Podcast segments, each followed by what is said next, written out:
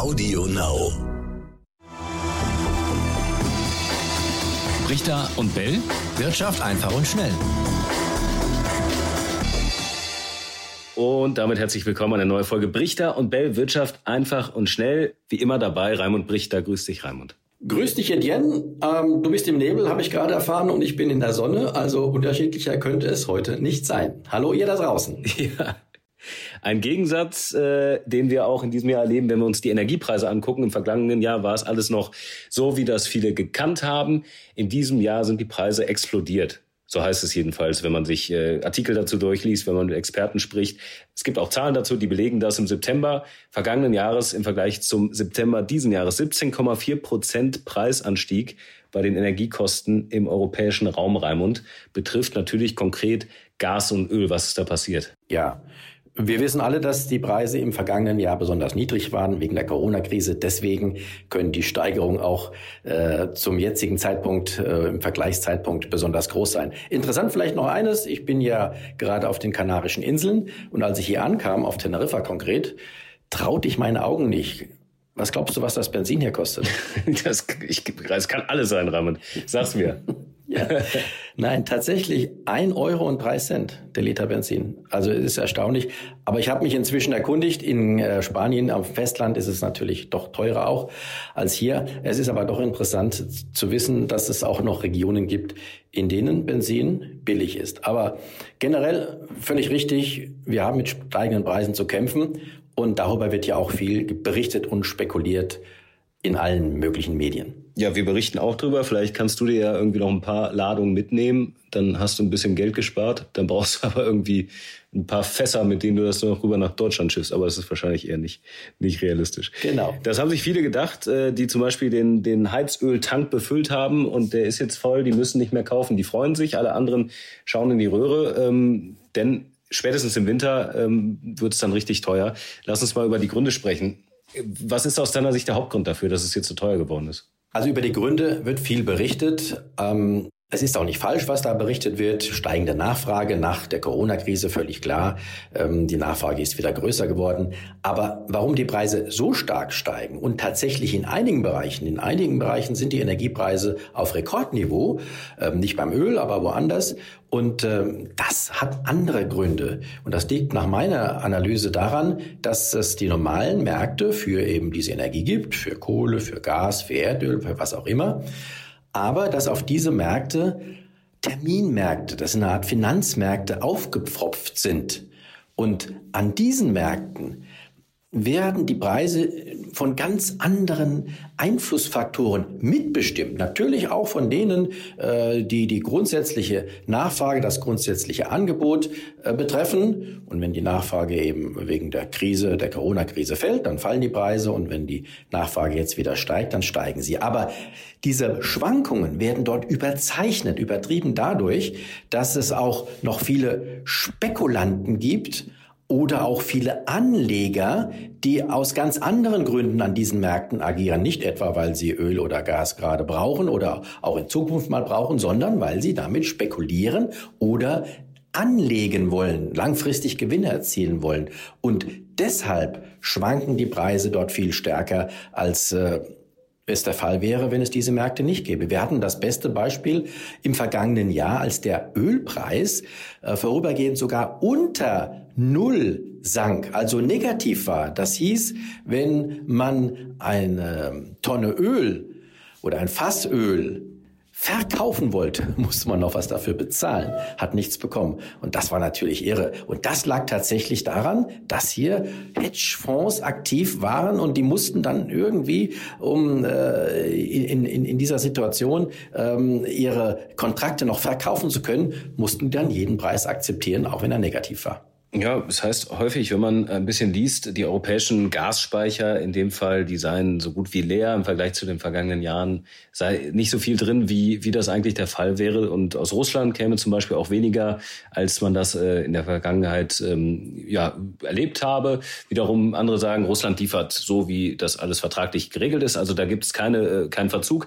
Ähm, dann gibt es noch Dritte, Raimund, du siehst ein großes Feld, die sagen, na, das ist aber schon bewusst, damit äh, Nord Stream 2 jetzt mal ein bisschen Geschwindigkeit bekommt und so ein bisschen äh, da auch die Abhängigkeit darzustellen. Was ist da dran an diesen äh, verschiedenen Aspekten und hat das vielleicht auch wiederum einen Impact, einen Einfluss äh, auf, auf die äh, Märkte, die du gerade beschrieben hast? Das ist ein ganz schönes Beispiel, das du da gerade äh, bringst, denn tatsächlich werden diese Märkte, die äh, Finanzterminmärkte, ja von Nachrichten bestimmt, beeinflusst. Und da werden gewisse Nachrichten, auch wenn sie widersprüchlich sind, lanciert und sie treffen auf diese Märkte und sorgen dann für die entsprechenden Preisschwankungen. Und diese Nachrichten können durchaus, wie gesagt, widersprüchlich sein. Die einen sagen, wir liefern genug Öl, die anderen sagen, die Speicher sind leer und äh, äh es ist zu wenig Öl, gerade auch aus, aus Russland da. Also daran sieht man schon, diese Gemengelage führt dazu, zu diesen außergewöhnlichen Preissprüngen. Und ähm, man muss einfach aus der Vergangenheit auch lernen, diese Preissprünge sind da, aber sie werden dann auch irgendwann wieder korrigiert werden. Genauso wie ähm, der Negativpreis aus dem letzten Jahr korrigiert worden ist, dürften auch die immensen Preissteigerungen äh, irgendwann wieder nach unten dann korrigiert werden. Ja, wobei viele sagen, Gas bleibt teuer oder wird vielleicht im kommenden Jahr sogar noch teurer. Oder kann man das noch gar nicht so absehen? Ja, genau. Es gibt natürlich auch andere Faktoren, die ähm, diese Preissprünge überlagern. Langfristig zumindest sind wir eigentlich der Meinung, dass Energie tatsächlich immer teurer werden muss und auch wird. Und das sieht man ja daran, dass auch zusätzliche äh, Preisaufschläge erhoben werden von staatlicher Seite. Die CO2-Steuer, die jetzt bei uns äh, gerade angehoben worden ist zum Anfang des Jahres, hat ja auch nochmal für einen Preissprung gesorgt. Sowas ist dann tatsächlich längerfristig, sorgt auch für längerfristig steigende Preise. Aber das hat jetzt nichts damit zu tun, dass diese Preisschwankungen an den äh, Terminmärkten, die ich gerade beschrieben habe, so stark sind. Ein Thema sicherlich bei den aktuellen Ampelsondierungen. Da wird man ja auch äh, überlegen, wie man das vielleicht verhindern kann oder wie man eine Lösung finden kann, weil das betrifft natürlich äh, alle Einkommensklassen. Jeder muss die Heizung anmachen. Der eine kann damit besser umgehen, der andere nicht, wenn es teurer wird. Äh, was ist mit so einer Idee wie Preise deckeln, wie das zum Beispiel die Franzosen jetzt machen wollen?